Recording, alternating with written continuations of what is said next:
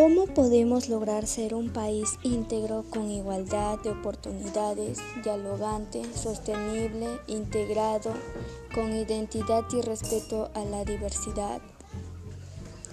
Es necesario conocer nuestra identidad y reconocer que podemos ser muy diferentes, pero a la vez somos iguales en el ejercicio de nuestros derechos y deberes.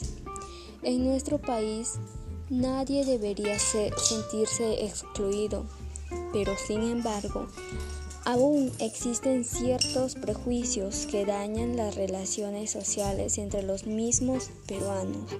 Muchas gracias.